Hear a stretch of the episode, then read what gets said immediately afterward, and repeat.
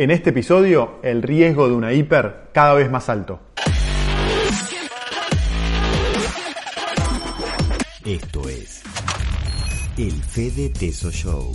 Mi nombre es Fede Tesoro y te doy la bienvenida al episodio número 121 del Fede Teso Show. Hoy vamos a hablar de lo que se viene en la economía argentina durante los próximos meses. La realidad es que el riesgo de hiperinflación, es decir, de una inflación muchísimo más alta que la del año pasado que estuvo por arriba del 50% anual, es cada vez más alto. Esto no quiere decir que se vaya a dar sí o sí, pero en este episodio quiero que analicemos juntos las variables más importantes que podrían desencadenar o disparar una hiperinflación como tuvo Argentina en el pasado, en el 76, con el final del gobierno de Isabel Perón, y en el 89 con Alfonsín, en el 90 con Menem, es decir, no sería la primera vez que se dispara una hiperinflación en la Argentina. Repito, no estoy diciendo que sí o sí se vaya a dar durante este año 2020, estoy diciendo que el riesgo es cada vez más alto por las variables que vamos a analizar en este capítulo y que están aceleradas por la tremenda crisis que el coronavirus está eh, disparando en la economía argentina y por supuesto en, la economía de todo el mundo. Entonces,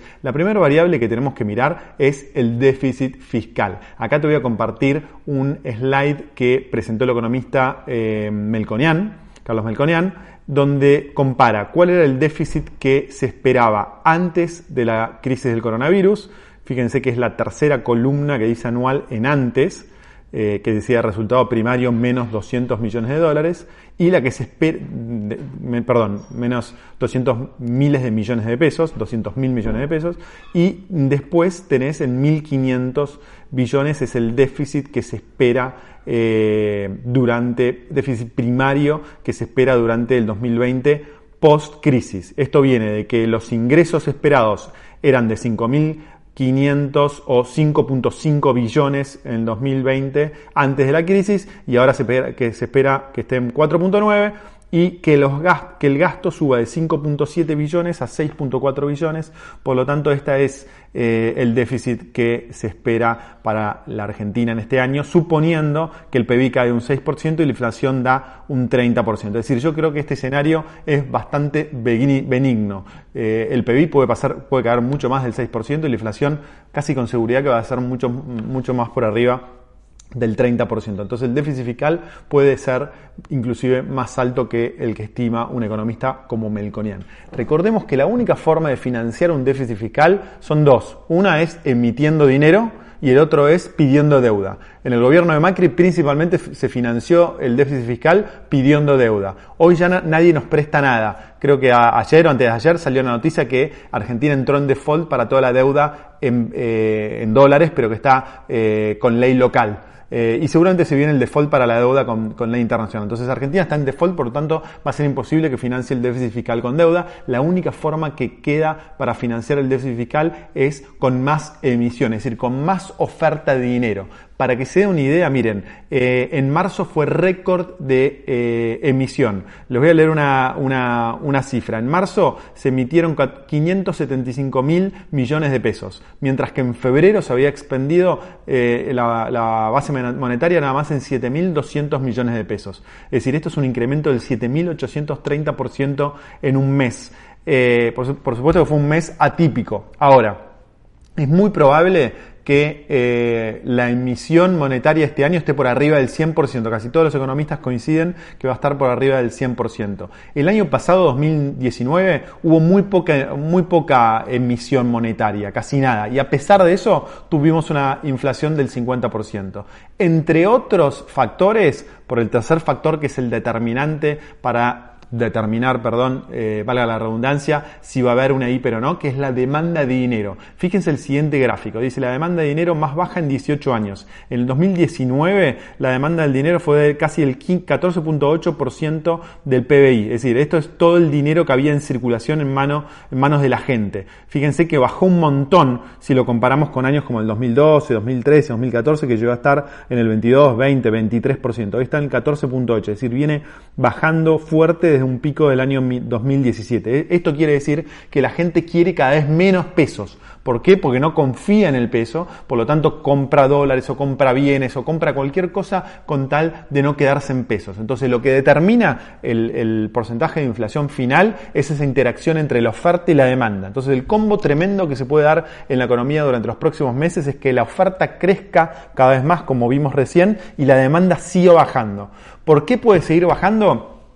Principalmente por la confianza, por un lado, pero también por la tasa de interés negativa, eh, tasa de interés real negativa. Hoy los plazos fijos están pagando tasas muy bajas, están pagando 25, 30% como mucho y se espera que la inflación esté en 50 como el año pasado mínimo. Entonces tenés ahí muchos puntos de tasa negativa, eh, eh, real negativa. Y el otro tema es la, la confianza. Si la confianza se sigue deteriorando durante los próximos meses como consecuencia de la caída de la actividad del coronavirus, pero también también eh, por el default que se termine de confirmar en toda la deuda argentina.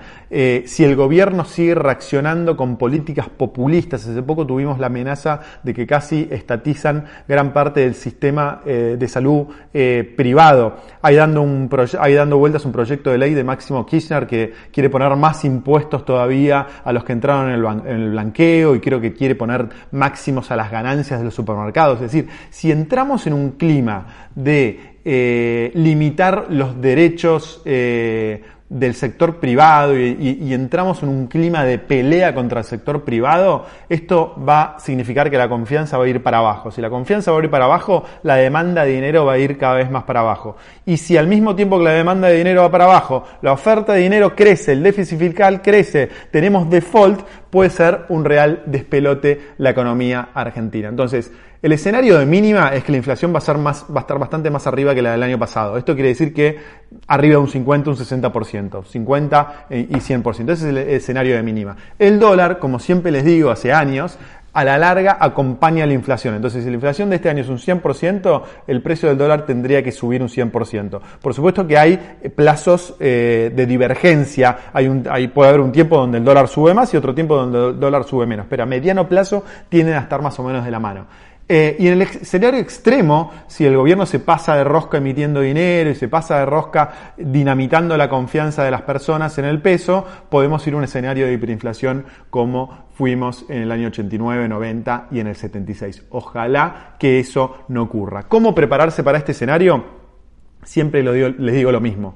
Como inversores es nuestra obligación para defender nuestro ahorro, para defender el ahorro de tu familia, de mi familia, es decir, para defender la posibilidad que vos y yo podamos comer el día de mañana. Nuestra obligación es prever el peor escenario, porque esa es la única manera de sobrevivir. Si ese escenario peor no llega, vas a estar en buena situación de todas formas. Si el escenario peor llega, vas a poder reaccionar de una forma mucho más dinámica con muchos menos costos. Entonces, me parece que todos nosotros como inversores tenemos que tomar decisiones teniendo eh, este escenario en la cabeza. Hace ya eh, un año y medio, creo que fue en abril del 2019, fíjense que es el episodio número 93 eh, del Fede Teso Show, abril 2019, el, escenario, el, episodio se llamó La probabilidad de default llega al 50%. En ese episodio yo, les dije muy claramente, tienen que prepararse para un escenario donde la eh, deuda argentina entre en default. Y la deuda argentina finalmente terminó en default. Podría no haber terminado en default, pero si vos compraste bonos argentinos antes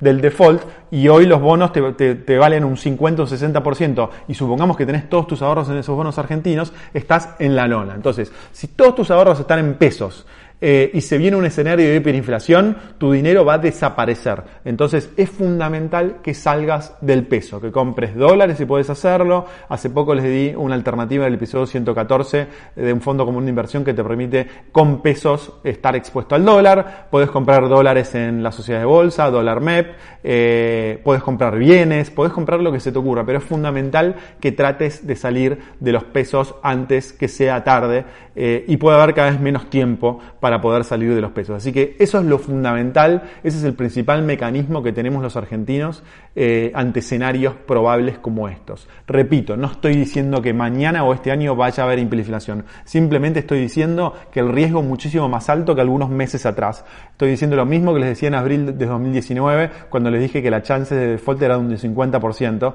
Eh, eh, en el default de la deuda tenemos una ventaja, que el mercado financiero va con, con esto que se llama credit default default swaps, que son como seguros de default, te va plasmando en un número concreto cuál es la probabilidad de default. En abril del 2019 era un 50%, después siguió creciendo, entonces eso te ayuda a vos y a mí como inversores a actuar. No hay algo similar en cuanto a la posibilidad de una hiperinflación en la Argentina, no existe. Pero si viste todas las variables que te compartí en este episodio, te vas a dar cuenta que el riesgo es muchísimo mayor que lo que era antes de la crisis del coronavirus o unos meses atrás. Ojalá por el bien de nuestro país y por el bien de todos nosotros que no se dé. Pero repito, y para cerrar este capítulo, es fundamental que trates de prepararte para ese escenario. No dejes de compartir tu opinión acá abajo. Por favor, dame tu punto de vista por si te, si te parece que se viene una hiper, que no se viene una hiper, si te parece descabellado o no, te parece algo totalmente probable, y cómo te estás preparando para eso, y aquellos que son más grandes, que vivieron la, la hiper del 89 y el 90, y el 76, ¿por qué no? compartan cómo fue, digamos, vivir esa hiper y cómo la pudieron eh, surfear, cómo la pudieron sobrepasar, qué hicieron. Eh, si no estás suscrito, suscríbete, suscríbete, ponele me gusta, eh, compartilo y ánimo, que esto no es el fin del mundo, vamos a sobrevivir a, pesar de todas estas malas noticias. Así que adelante. Nos vemos muy pronto en otro episodio. Un abrazo grande. Chao.